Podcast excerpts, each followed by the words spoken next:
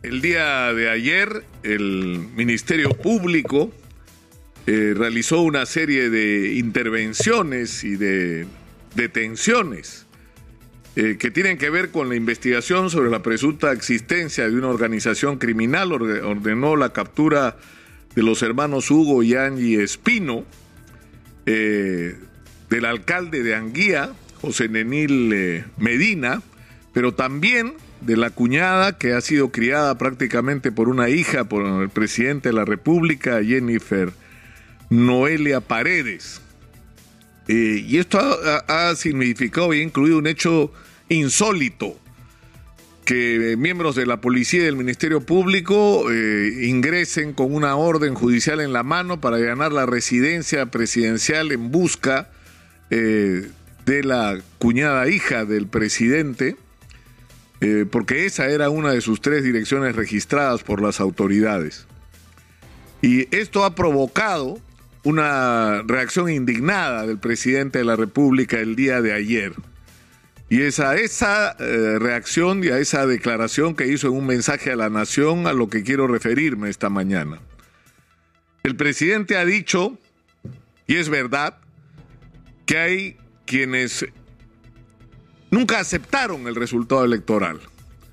Que hay en el Perú quienes no se resignaron a perder una elección que perdieron en las urnas y quienes dedicaron meses eh, y una inmensa cantidad de recursos para sostener la postura que no fue avalada por ningún organismo internacional, por ningún observador internacional, por ningún gobierno del mundo, por ninguna persona seria de la comunidad internacional, en el sentido de que en el Perú se había producido un fraude electoral.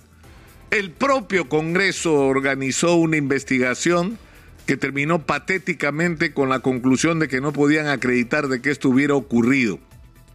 Eso es verdad. Es verdad también que hay quienes, desde que el presidente puso un pie en Palacio, iniciaron una campaña por vacarlo de la presidencia de la República. Eso es verdad, que ha habido una campaña de boicot sistemático al gobierno desde el Congreso de la República, trayendo casi cada semana a los ministros a declarar casi por cualquier cosa, interpelando y censurando a ministros en algunos casos con razón y en algunos sin ninguna razón, simplemente como parte de la estrategia de desestabilización del gobierno. Eso es verdad. Y que ha habido un permanente asedio al presidente Castillo para vacarlo, eso es verdad.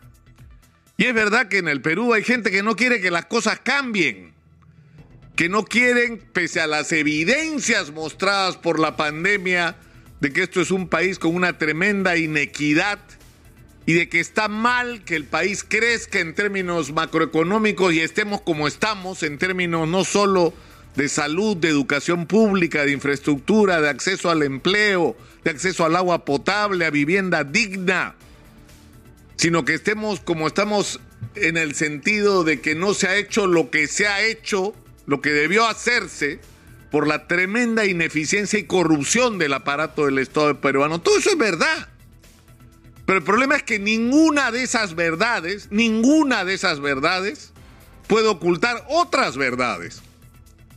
Porque es verdad que la sobrina o la cuñada hija del presidente estuvo participando de manera directa en la promoción de obras en las que resultó favorecido el señor Espino y miembros de su familia que en esos procedimientos participó el alcalde de Anguía, que las empresas de fachada que se usaron para ganar obras no solamente en Cajamarca, sino en Cajatambo, eran empresas que no calificaban para realizar las obras por encima de los 3 millones de soles, que hubo movimientos millonarios alrededor de esas obras que éstas fueron articuladas y coordinadas según la investigación fiscal, que es impecable porque se refiere no a la política, no se refiere a si hay que vacar al presidente, no se refiere al boicot contra el gobierno,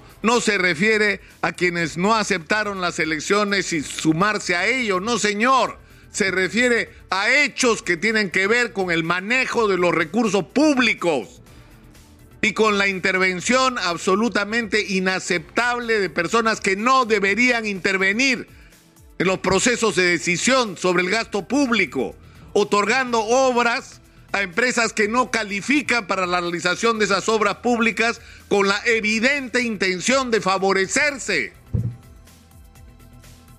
Porque también es verdad que los hermanos de la primera dama le transfieren sin explicación hasta el día de hoy un total de 90 mil soles al señor Espino. ¿Por qué tenían que transferirle dinero los hermanos de la primera dama?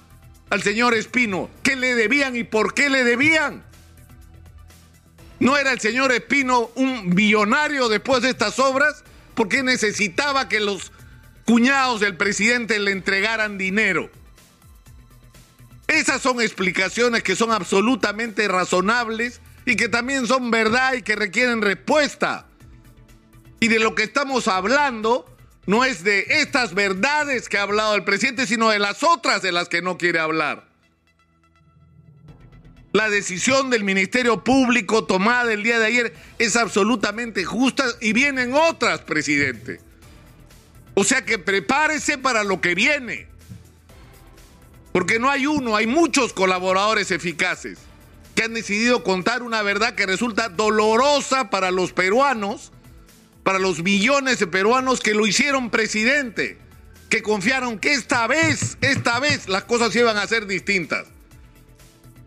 Porque esto, que según los indicios que la Fiscalía viene recogiendo, ha estado ocurriendo desde el Palacio de Gobierno, es la historia del Perú de las últimas décadas. Usted es una repetición, presidente, no un cambio, una repetición. Y el problema no lo tiene usted con los vacadores, los locos estos, los fanáticos, los que perdieron el poder y quieren recuperarlo, los boicoteadores, los que no aceptan la voluntad popular, los que no quieren cambio. No, señor. El problema usted, presidente Pedro Castillo, lo tiene con quienes confiaron en usted, con los pobres de este país, con los desesperados, con los nadie. Esos nadie de lo que hablaba su campaña electoral. Que lamentablemente estas investigaciones están demostrando que usted les dio la espalda, presidente, y repitió la historia. Y no cumplió su promesa de cambio. Estamos enfrentados a una situación sumamente compleja en este contexto, donde hay que actuar con la mayor responsabilidad. Y por eso resulta absolutamente patético, vergonzoso, que el Congreso de la República esté discutiendo vacar al presidente de la República porque por una frase dicha en una entrevista de que iba a consultar, eso dice el texto, aunque ustedes no lo crean. Lo tengo acá en la mano, porque lo he leído 100 veces, porque no lo puedo creer. Están diciendo que cuando fue entrevistado por el periodista Fernando del Rincón de CNN, dijo que preguntaría a los peruanos sobre la salida al mar de Bolivia, lo que no encarna el deseo de la nación, sin tener en cuenta que el territorio nacional es inalienable e inviolable, declaración que vulnera mandatos constitucionales.